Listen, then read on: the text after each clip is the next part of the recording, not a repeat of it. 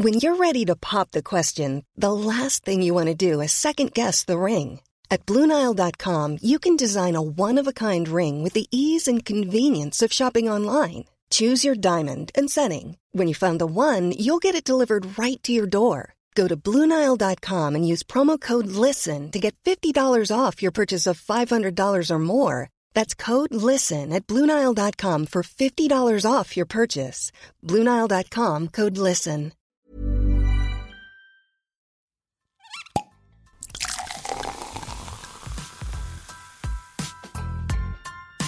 Eine Frage des Geschmacks.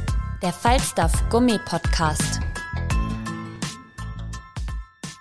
Hallo ihr Lieben, schön, dass ihr zuhört. Ich bin Lisi Brandelmeier, Falstaff-Chefredakteurin und ich liebe es, mit Leuten zu sprechen, interessante Persönlichkeiten kennenzulernen, mich mit ihnen auszutauschen und nochmal genauer nachzufragen. Und daher seid ihr in diesem Podcast quasi live dabei, wenn ich mich mit Foodies, Köchen, Künstlern, Weinliebhabern treffe. Und ja, ich wünsche euch viel Spaß mit der aktuellen Folge.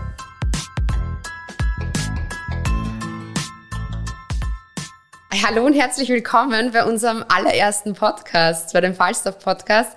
Ich habe heute hier einen Gastronomen, einen Foodie, einen Influencer, eigentlich Investmentbanker und zwar ist der Hank Genott bei mir und herzlich willkommen. Danke für die Einladung. Ich freue mich, äh, beim ersten Podcast mit dabei zu sein. Schön, dass du da bist. Du bist aus Köln, lebst jetzt in Wien, bist nach Sydney ausgewandert. Wieso bist du jetzt in Wien? Was hat Wien, was du so liebst? Ähm, ich sage immer Köln, aber eigentlich ist es noch viel, viel ländlicher. Das heißt, es ist so klein, das kennt wahrscheinlich keiner. Das ist nochmal eine Stunde von Köln entfernt, aber wirklich sehr, sehr dürflich groß geworden und bin dann damals ähm, mit 17, 17, 18 bin ich nach Sydney ausgewandert. Ich glaube, einfach so ein bisschen diesen dürflichen Zwängen zu entfliehen. Habe da klassischerweise so Work and Travel gemacht, das heißt von, vom Gärtner bis zum, zur Bananenfarm äh, habe ich dort alles gemacht und bin danach zurückgekommen und dann war, glaube ich, für mich klar, dass ich nicht zurück in die Heimat gehen kann und da war, ich glaube, Wien das nächstgelegene Ausland und ähm, das war gar nicht um, ohne dass ich viel darüber nachgedacht habe, sondern eigentlich wirklich ohne vorher in Wien gewesen zu sein, habe ich gegoogelt, das weiß ich noch, gute BWL-Uni in Europa. Und da ist Wien aufgeploppt. Und dann ähm, ja, habe ich ein Auto gemietet und bin hierher gezogen. Äh, du hast es hier gerade angesprochen, du hast äh, BWL studiert, beziehungsweise warst auch Investmentbanker. Genau. Äh, wie kam dann der Wandel? Du machst ja jetzt eigentlich was ganz anderes. Genau, ich glaube, ähm, BWL, also so das Unternehmerische war schon immer das, was mich interessiert hat. Investmentbanking war dann wahrscheinlich das, was so der Wunsch, äh, also es ist nicht so, wie man sich das jetzt vorstellt, dass meine Eltern irgendwie mir auferlegt haben, diesen Weg zu gehen. Aber ich glaube, das war damals schon so ein bisschen die, die Idee dahinter, ähm, meine Mutter stolz zu machen, was sie dann auch war, äh, als ich dann wirklich diesen Weg eingeschlagen bin, Investmentbanking und Consulting. Und dann hat sich aber bei mir relativ schnell herauskristallisiert, dass das nicht so das ist, wo mein Herz aufgeht und habe mich dann, habe dann auch ähm, echt schnell den Absprung geschafft mhm. und bin jetzt rückblickend mega happy, dass ich den Weg gegangen bin, dass ich das damals gemacht habe und noch glücklicher, dass ich es jetzt nicht mehr mache. Wie würdest du dich jetzt selbst ähm, bezeichnen? Also was würdest du jetzt sagen, bist du von Beruf? Bist du jetzt, weil du bist einer der Top-Influencer des Landes, du bist Model, du hast Bali Brunch, das werden wir nachher noch kurz thematisieren, gegründet sozusagen. Ähm, wie würdest du dich selbst jetzt definieren? Ich glaube, dass ich das Wort Influencer meistens wahrscheinlich weglassen würde, einfach aus dem Grund, weil ich mich nicht wirklich als Influencer sehe und weil das Wort natürlich irgendwie so ein bisschen negativ behaftet ist, finde ich. Also mhm. von ich suggeriere nichts Positives damit oder mhm. ich äh, assoziiere nichts Positives damit. Und das meine Idee, ähm, so eine gewisse Social-Media-Aktivität zu haben, ist nie daraus geboren, dass ich gesagt habe, hey, ich muss unbedingt, mein Leben ist so spannend, dass ich das jedem ähm, zeigen muss tagtäglich, sondern das wie das alles gestartet hat, war eigentlich ganz anders. War wirklich eher daraus geprägt, dass ich gesehen habe, wow, da gibt es ähm, irgendwie eine Nische. Es gab zum damaligen Zeitpunkt keine Typen, die wirklich intensiv die Social Media betrieben haben. Es gab aber schon ein paar Mädels. Mhm. Und ich weiß noch, dass ich mir dann überlegt habe, Wahnsinn, da gibt es Mädels, die bewerben Sachen, werden dafür entlohnt. Äh, das hat von außen wie so der perfekte Lebensstil ausgeschaut.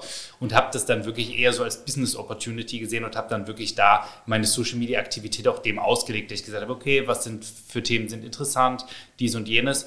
Und daraus ist das Ganze gewachsen. Aber ich würde sagen, nie so ein bisschen, nie aus dem Aspekt, dass ich gesagt habe, hey, mein Leben ist viel interessanter als das Leben anderer und ich muss das ähm, tagtäglich verfolgen. Und dann im Zuge dessen natürlich, dass diese Community damit gestiegen ist, habe ich dann eher diese Social Media Präsenz dafür genutzt, um eigene Projekte irgendwie zu bewerben, mhm. voranzutreiben und weniger, ähm, um zu sagen, okay, ich äh, führe jetzt lebenslang dieses Influencer-Leben, mhm. was auch ein Part meines Lebens war, wo ich mhm. mich wirklich darauf fokussiert habe, mhm. ähm, das in vollen Zügen zu genießen, diese Privilegien, die halt mhm. damit so ein bisschen einhergehen. Ja. Äh, eines deiner Projekte war halt dann eben Bali Brunch. Äh, wann kam die Idee dazu? Warum hast du diese Idee gehabt und was zeichnet jetzt eigentlich dieses Food-Konzept sozusagen aus? Ähm, Bali Brunch ist eigentlich so entstanden, dass ich wirklich von dem ich gerade gesprochen habe. Zeitweise habe ich diesen Lebensstil dieses Influencers geführt, habe ähm, oftmals mehr als die Hälfte des Jahres in Bali verbracht mhm. ähm, und habe auch dort wirklich mein Herz an das Land verloren oder an die Insel und habe gesehen, dass da echt viel Gastronomie passiert. Nicht, weil jetzt die balinesische Küche so unglaublich interessant ist, sondern weil das sehr beeinflusst ist von Australien. Mhm. Dadurch, dass Australien eine geografische Nähe zu Bali hat, gehen ganz, ganz viele Australier, die meines Erachtens sehr coole Food-Konzepte haben, nach Bali, um dort gastronomisch aktiv zu werden, was dazu führt, dass wirklich Bali so ein kleiner Mekka für coole Food-Konzepte ist. Und nachdem ich dann nach einer Zeit äh, sehr, sehr viel Zeit dort verbracht habe und gemerkt habe, dass vielleicht dieses ähm, Influencer-Leben mich langfristig nicht genug challengen würde, bin ich, habe ich mich dann wieder so ein bisschen mehr nach Wien orientiert und habe dann angefangen mit meinem Geschäftspartner viele Immobilienentwicklungsprojekte zu machen. Das heißt, wir haben ähm, Zinshäuser saniert, haben die dann quasi meistens Fix und Flip äh, saniert, verkauft. Das haben wir auch mit Betriebs-, äh, mit äh, gewerblichen Immobilien gemacht. Und da gab es teilweise Immobilien, die wir nicht direkt wieder verkaufen wollten, haben aber überlegt, was machen wir damit? Mhm. Und aus dieser Idee ist entstanden, ah, okay, warum starten wir nicht eine Gastronomie, dadurch, dass mein Geschäftspartner ursprünglich aus der Gastronomie kommt. Und dann war Bali Brunch eigentlich wirklich nur so ein absolutes Side-Passion-Project, wo wir gesagt haben, hey, ich lebe so diesen plant-based Lebensstil, möchte das irgendwie verkörpern, ohne überhaupt einen Tau von Gastronomie zu haben. Mhm. Habe ich wahrscheinlich jetzt noch immer nicht. ähm, haben wir dann Bali Brunch gestartet und waren dann selber überrascht, dass das so erfolgreich war. Und ich bin der Überzeugung, dass es auch zum großen Teil so erfolgreich war, weil wir es gerade nicht gastronomisch betrieben haben. Mhm, mhm. ähm, mhm.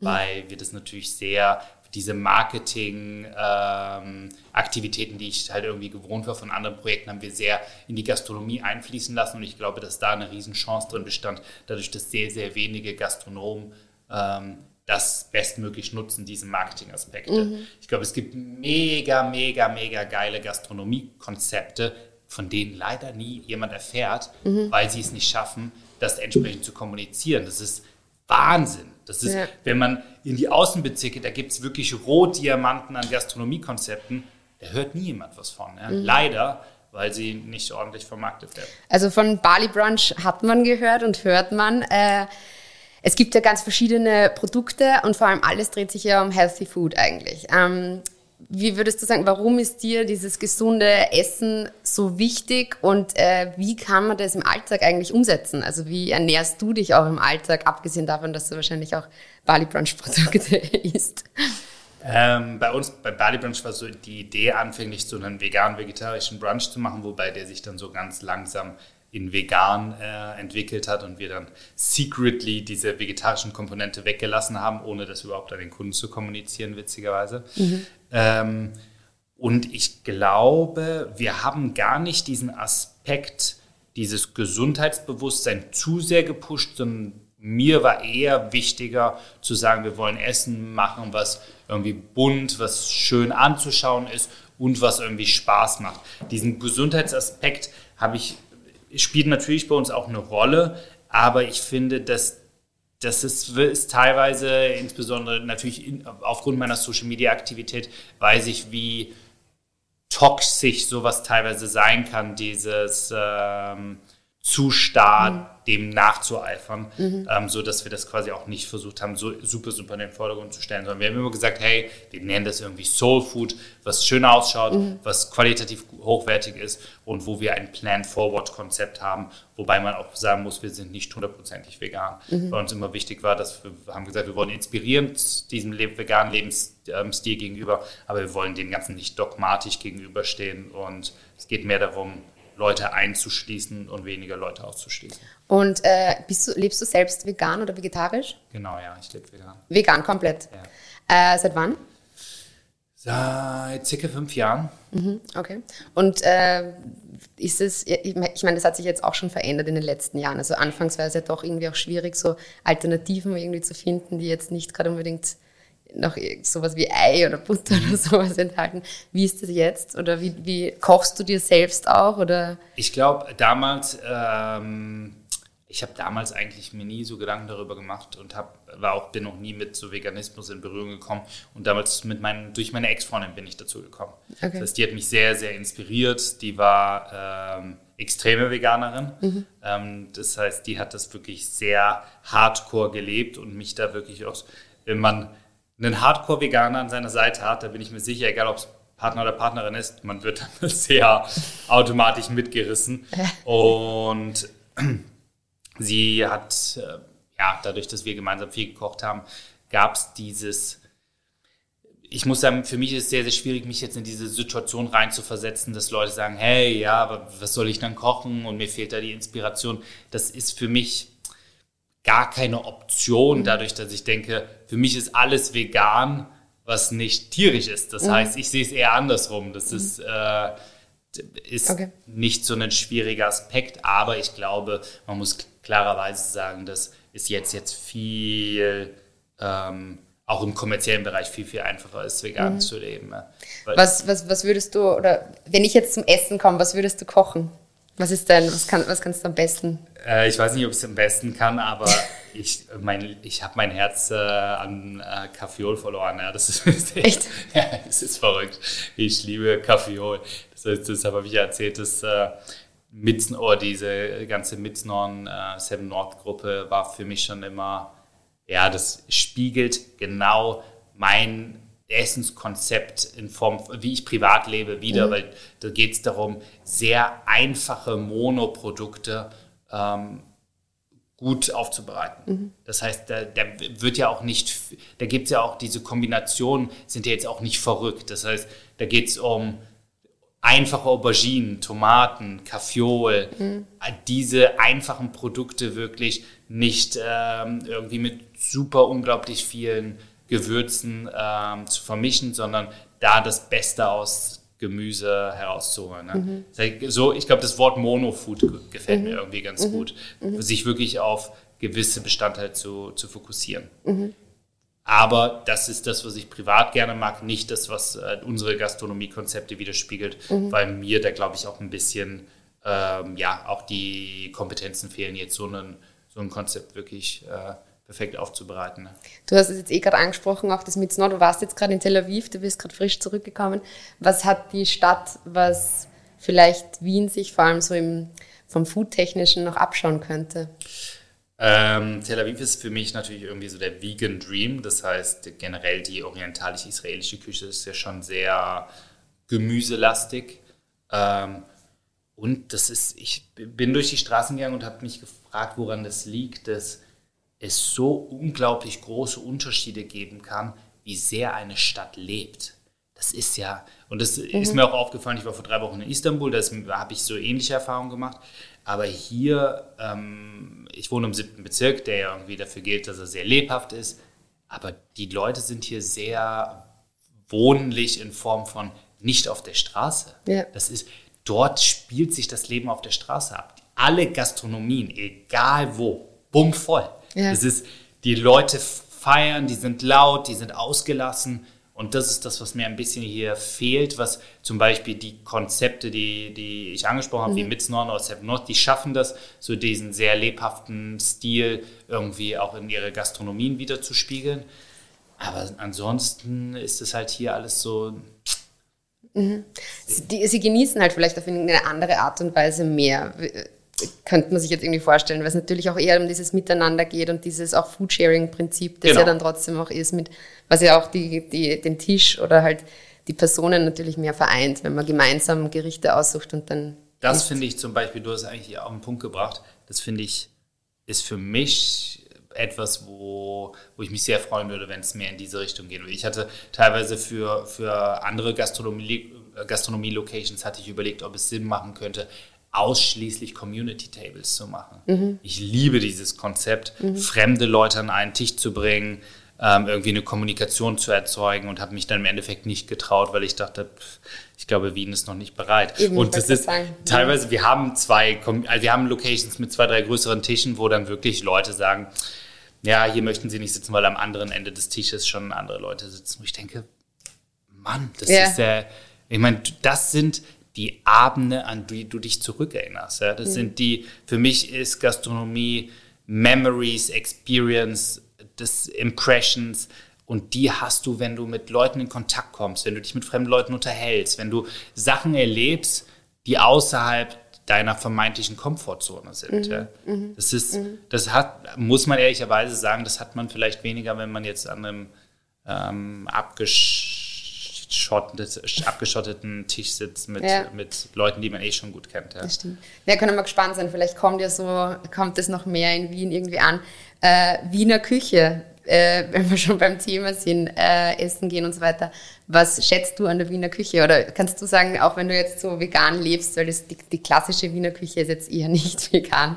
Ja. Äh, was zeichnet für dich die österreichische oder vor allem auch die Wiener Küche, wenn du da wohnst, ähm, aus? Oder was magst du an ihr oder was findest du, kann man verbessern?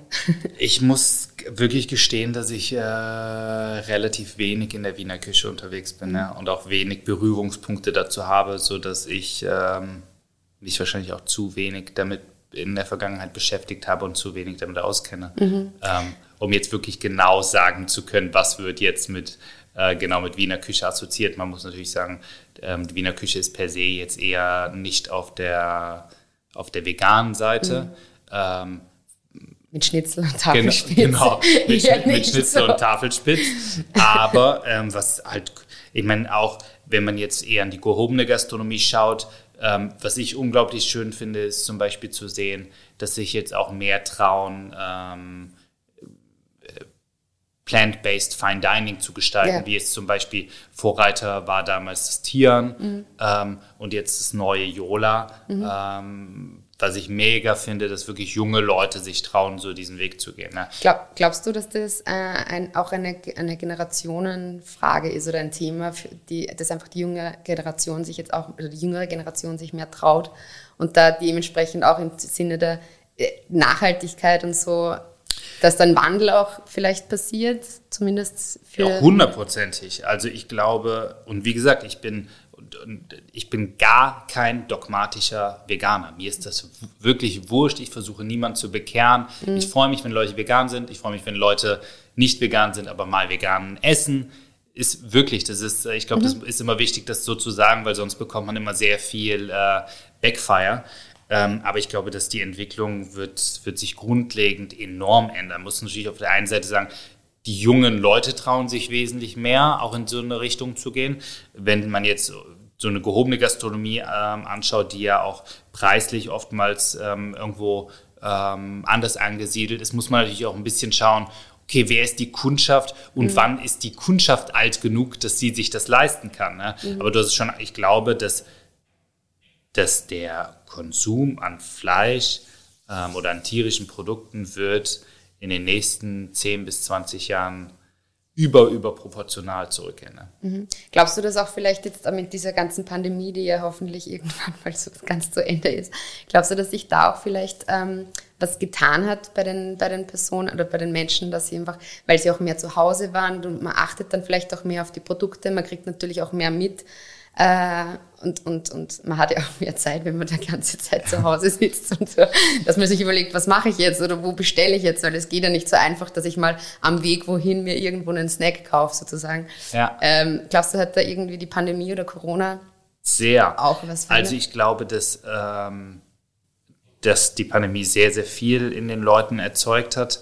Ähm, ich habe letztens noch mit einem Freund darüber gesprochen, dass ich das Gefühl habe, dass auch die, das hört sich jetzt schon fast so ein bisschen spirituell an, aber ähm, ich finde, die Energie und der, die Dynamik der Leute hat sich verändert. Man merkt, dass viel, viel, dass viele Leute viel mehr Zeit hatten, sich mit Dingen zu beschäftigen, für die sie sonst keine Zeit hatten und viel, viel mehr Zeit hatten, sich mit sich selber zu beschäftigen. Was positiv sein kann, was aber auch negativ sein kann. Ähm, aber in Bezug auf das Essverhalten, ich habe letztens ähm, zufällig beiläufig so eine Statistik gesehen, wo, wo es Auswertungen gab, dass Leute jetzt wesentlich mehr ähm, auf lokale Produkte setzen und ähm, sich wesentlich mehr damit auseinandersetzen. Ne? Ich glaube, das ist ein großes Thema. Weiß nicht, ob es jetzt unbedingt äh, Fisch, Fleisch, vegan ist, bin ich mir nicht sicher. Aber ich glaube definitiv, ähm, dass es mehr in diese lokale Richtung geht, auch einhergehend mit diesen Kampagnen, die während der Corona-Zeit äh, geschaltet worden sind mit Hey, support your locals etc. Ich glaube, dass das wirklich einen sehr großen Einfluss ähm, gemacht hat. Wa- Was würdest du mir jetzt ähm, empfehlen oder was für einen Tipp würdest du mir geben, wenn ich sage, okay, ich will, ich interessiere mich jetzt für die vegane Küche, aber ich traue mich da noch nicht zu 100% so drüber, weil es ja auch trotzdem eine Umstellung ist. Also für, wenn man jetzt selber noch nicht mit einer Person irgendwie zusammen war oder Kontakt hat oder sowas, die da wirklich sich auskennt und so weiter. Was würdest du mir empfehlen, äh, wie sollte ich mich damit auseinandersetzen oder wie kann man damit starten? Wie, wie kann man da, was kann ich da machen? Ähm, gute Frage, weil ich da irgendwie, weil ich war damit nie so konfrontiert, weil ich quasi jemanden an meiner Seite hatte, die mich da quasi geführt hat. Zwangsbeglückt. Ja, zwangs, zwangsbeglückt hat. Ähm, ich glaube einfach die Liebe für ähm, auf der einen Seite natürlich für pflanzliche Ernährung zu, zu bekommen und sich viel mit Gemüse. Das ist halt so schwierig zu sagen. Ich, ich liebe Gemüse. Das Ja. ist, mein Herz geht aus, wenn du von Auberginen redest, Zucchini oder wo alle sagen, hey, sie können das nicht. Das ist wirklich für mich ähm, inzwischen das Beste. Ja. Ähm, Gibt es irgend, gibt's irgendwas, was du nicht magst? Ja, bis vor kurzem Oliven und jetzt mag ich selbst Oliven. Ja. Echt? Ich glaub, aber ich habe gehört, dass so, bei Oliven ist es oftmals so, dass sich da so ein irgendwann äh, snappt es und dann. Wie bei Trüffel oder sowas? Oder so- Trüffel mag ich nicht. Ah, okay. Trüffel, gut, Trüffel mag ich nicht und äh, Knoblauch mag ich nicht. Ah, ich habe mich auch nicht. Ich mag Knoblauch überhaupt nicht. Na, ich bin, Das ist so das, ich weiß auch nicht, also wenn Leute immer über Knoblauch und Trüffel reden, als wäre das wirklich ähm, das Gold im Food-Bereich, denke ich mir immer, ah, vielleicht sollte ich es nochmal probieren und probierst dann nochmal kurz und denkst so, na, ist, Ja. ist es wirklich nicht, ja. Ja. Ja, ich bin auch, also ich, ich schaue dann immer, dass ich eventuell, also ich würde nie eine Knoblauchzehe zum Beispiel kaufen. Also das gibt es auch einfach nicht. Und natürlich ist es schwierig, ich liebe die italienische Küche und dann ist natürlich Knoblauch drinnen und wenn es wenig ist, geht es ja auch irgendwie. Aber ich verstehe das auch nicht, wenn es dann immer heißt, auf alle möglichen Gerichte muss so gefühlt eine ganze Knoblauch, Knoblauchknolle nee. drauf. Und Anis. Anis mag ich nicht. Okay, okay. Aber nur, ähm, ich hatte, glaube ich, in meinem im jugendlichen Alter mal so ein schlechtes Erlebnis mit Sambuka. äh, vielleicht vielleicht mit, Sambu mit Sambuka und 43er Likör. Und das ist der, seitdem kann ich nichts mehr mit Anis und nichts mehr mit, keine alkoholischen Milchmischgetränke trinken. Okay, gut. Ja, dann hoffen wir, dass da nicht irgendwie noch äh, Ja. irgendwann wieder mal so ein Nein, nein, nein, nein. Ich befürchte, das werde ich auch nicht wieder aufleben lassen. Okay. Äh, was sind denn jetzt deine äh, nächsten Projekte oder was steht bei dir jetzt in der nächsten Zeit an? Ähm, ein, ein, das größte Projekt, was ganz aktuell ansteht, ist, dass wir in den nächsten Tagen ähm, eine Speakeasy Bar eröffnen. Eine Cocktailbar zusammen, ähm, das mache ich zusammen mit dem Sami Walfisch von Moby Dick, ähm, der, der auch das im siebten Bezirk schon hat. Und wir eröffnen auf der Neubaugasse eine Cocktailbar äh, mit einem Speakeasy-Konzept. Der Eingang ist ein Getränkeautomat. Das heißt, man, Okay. sieht, man sieht auch den Eingang nicht und dann slidet der so in die Wand rein, der Getränkeautomat. Es wird sehr, sehr cool. Okay. Und da wollten wir quasi schon vor längerer Zeit eröffnen, aber wie das halt oft so ist, äh, Das verschiebt sich das auch verschiebt sich und jetzt gerade noch viel mehr. Ja. Aber das, das, da geht es wirklich so um sehr experimental Drinking, sehr inspiriert zum Beispiel von der Cocktailbar in Barcelona, die Paradiso Bar, falls ihr die kennt. Mhm, Ähm, das heißt auch von der Getränke, von der Drinks-Kreation. Und da haben wir mit Sami natürlich einen an unserer Seite, der so die Expertise im, im Barbereich mitbringt. Ja. Wann wird das ungefähr sein? Ähm, wir wollten morgen, äh, ähm, aber ich hoffe, das inoffizielle Opening ist diese Woche. Mhm. Ähm, ich glaube, nur noch die Tür fehlt. aber ich war, ich war jetzt ein paar Tage nicht da, das heißt, ich kenne jetzt genau Update Ist noch immer nicht. gut, wenn die Tür fehlt. Genau, äh, genau. sie, sie ist gerade ein Come in and äh, wollte ich gerade sagen, es macht bestimmt einige Leute glücklich. Aber ähm, in den, ich hoffe in den nächsten Tagen. Das heißt, äh, wenn wir uns dort auf einen Drink treffen, was äh, wäre dann dort dein Lieblingscocktail oder was trinkst du dann am liebsten dort? Oder willst du dann am liebsten dort trinken? Whis Whisky Sour mag ich am liebsten. Ja, Mhm. fein. Was ist dein Lieblingsdrink? So, boah, so viele. Na, ich mag wirklich, ich mag zum Beispiel Gin Basil Smash wahnsinnig Mag ich auch gerne. Oder einfach so, vor allem jetzt so in der Sommerzeit, ist natürlich ein klassischer Aperol Spritz, wirklich, also so blöd es klingt, aber das ist, ich war jetzt auch in Italien, das ist so angenehm. Das hat so ein Dolce Far Niente Feeling irgendwie, das mag ich ganz gern. Ja. Also, aber Whisky Sour habe ich auch gern. Schmeckt gut. Aber vielleicht äh, können wir dich dann auch für ein paar verrückte Ja. Cocktailkreationen Auf jeden Fall. Begeistern. Die- auf jeden Fall. Bin ich schon dabei. Cool. Fein. Dann danke ich dir vielmals. Äh, wünsche alles Gute für vor allem die Bar und wir werden uns jetzt sicher mindestens einmal sehen. Danke für die Danke Einladung. fürs Kommen. Hat sehr viel Spaß gemacht zu quatschen. Danke. Danke. Danke. Alle Infos und Folgen findet ihr auf falstaff.com slash podcast und überall, wo es Podcasts gibt.